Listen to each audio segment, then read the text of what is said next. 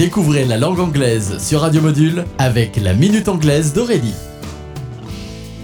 Hello everybody! Today, la Minute Anglaise vous propose de découvrir une nouvelle expression. To pull at your heartstrings. Mot à mot, to pull at, tirer sur, your heartstrings, les cordes de ton cœur. Tirer sur les cordes de ton cœur. To pull at your heartstrings.